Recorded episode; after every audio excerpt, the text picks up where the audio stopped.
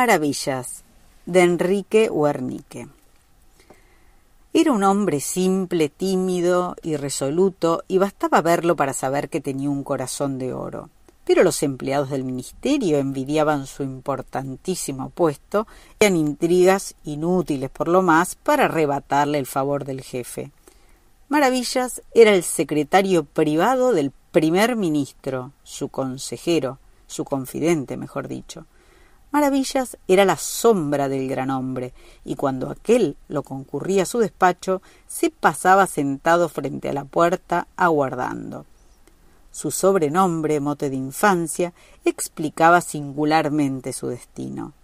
Maravillas había sido condiscípulo del dictador y había ganado en aquellos tiempos ese aprecio y esa confianza que no habían disminuido ni las separaciones ni los años pero la verdad es que Maravillas cumplía su deber como ninguno.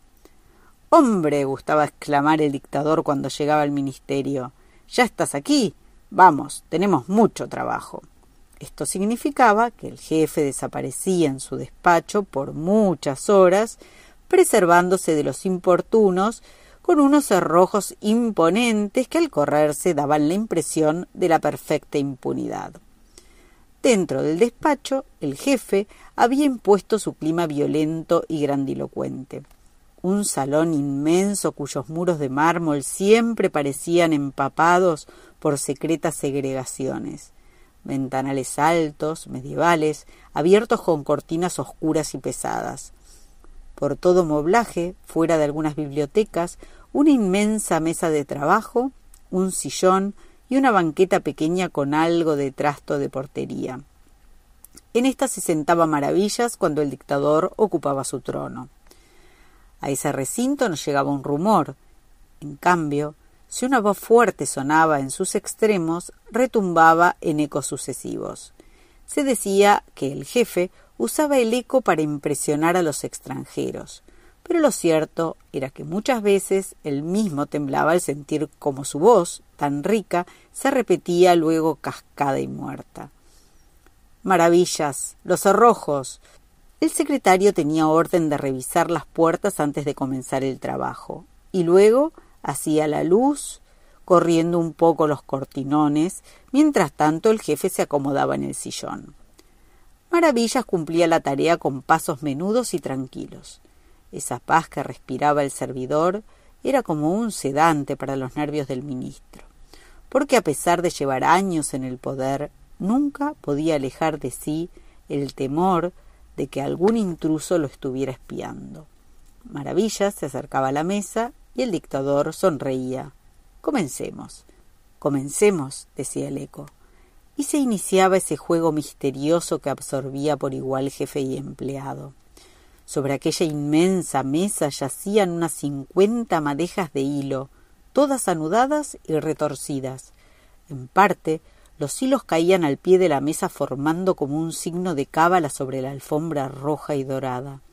Los extremos de la inverosímil madeja pasaban sobre el escritorio y caían a su vez a espalda del sillón. Esa absurda confusión de hilos, ovillos y madejas encerraba el destino de un Estado.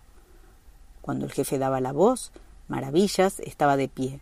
Sus ojos azules permanecían clavados en las manos del dictador, mientras éste, con un cierto temblor, comenzaba a tirar simultáneamente de muchos cabos. Las madejas cobraban unos movimientos de serpiente y poco a poco dejaban pasar los hilos. El jefe empezaba actuando con suavidad, pero pronto alcanzaba un movimiento rítmico y audaz. Maravillas. gritaba el jefe angustiado. Cuidado. los ingleses. Y nadie hubiese sospechado tanta agilidad en aquel hombre servil y tranquilo. Con toda rapidez se lanzaba sobre la mesa y con dedos febriles solucionaba algún enredo entre los ovillos. Durante un segundo, ambos hombres vivían un tiempo largo como un siglo pero cuando el jefe comprobaba que todo seguía bien, suspiraba desahogándose y maravillas, lleno de felicidad, se sentaba a descansar en su banqueta. Como las interrupciones no eran frecuentes, el secretario solía abandonarse a pensamientos queridos. Pensaba en su mujer, en su adorable bomboncito. Maravillas tenía por esposa a una paloma de campo, arrulladora, hacendosa y limpia, y el amor desbordaba en su hogar. Además, se admiraban mutuamente y las conversaciones siempre asumían ese tono de alabanza que hace tan felices a las mujeres y a los hombres. ¿Cómo has hecho, mujercita, para lograr ese budín? Parece la cúpula de la catedral. La esposa sonreía modestamente. Agua y harina, fuego lento y nada más. ¿Cómo puedes asombrarte de esta tontería, tú que cumples el trabajo más difícil del mundo? Y ahora Maravilla sonreía. Mi empleo es sencillo, mujercita. Pero la mujer, con los ojos brillantes de emoción, arrimaba su silla insistiendo. Dime, ¿cómo haces para conocer por su nombre a los hilos? Maravillas demoraba en explicarse. El asombro de su esposa planteaba otro asombro en su corazón. No sé, respondía por fin. Yo adivino todo en los ojos de su excelencia. Cuando estoy solo no sé nada. Sírveme otra tajada de budín. Pero, ¿cómo has hecho para que suba tanto? A esta altura de sus sueños, porque todo era recuerdo del empleado, el jefe lo palmeaba. Hemos terminado por hoy, maravillas. Y como siempre se levantaba satisfecho, una vez le preguntó de pronto, conmovido por la eficacia del secretario ¿Cuándo vas a tener un hijo, maravillas? Oh, jefe, usted adivina. Dentro de tres meses, Paloma está embarazada. Seré su padrino, dijo el ministro, y le darás mi nombre de batalla, Petrus. Maravillas le toma la mano y la besa. El superior diez deja ser sonriendo. Transcurrieron los tres meses señalados. Paloma parió un chiquitín robusto y Maravillas pudo llevar en brazos a su heredero. Ya nació Petrus, excelencia, dijo feliz cuando llegó al despacho. Pero el dictador pareció no oírlo. Últimamente los negocios no marchaban. Las gentes andaban sublevadas y cada telegrama que llegaba al palacio anunciaba una revuelta, muchas muertes y lo que es peor, que no se podía hacer nada. Excelencia, nació Petrus. Ah, dijo por fin, tu hijo, no digas. Paloma está feliz, Excelencia, y lo espera. Pues iré a tu casa muy pronto. Dile que atienda a que no me mee cuando vaya. Rió de su broma y la tos lo atragantó. Maravilla se apartó respetuosamente y corrió los cerrojos. ¿Y qué vamos a hacer con tu hijo? dijo el dictador reponiéndose. Excelencia, será un buen campesino. No, hombre, ¿qué estás diciendo? Tu hijo vendrá a palacio a reemplazarte cuando tú estés viejo, y vendrá para ayudar a mi hijo cuando yo esté muerto. Maravillas no respondió. Comencemos. Y otra vez se inició el juego misterioso. Los hilos corrieron sobre la mesa en tanto el secretario permanecía atento a la voz del superior. Todo andaba bien. Maravillas entrecerró los ojos y pensó en su mujer, en su casa y en Petrus, el heredero. Paloma, el budín y las catedrales, sonrió en sus sueños, y de pronto, sin tener dominio sobre su voz, sintió que decía Excelencia, ¿por qué no ha de ser campesino?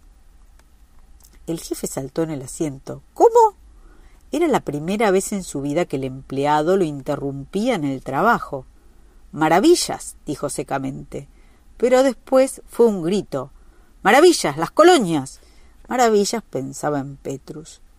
Las colonias, los empréstitos, el inglés. ¿No oyes?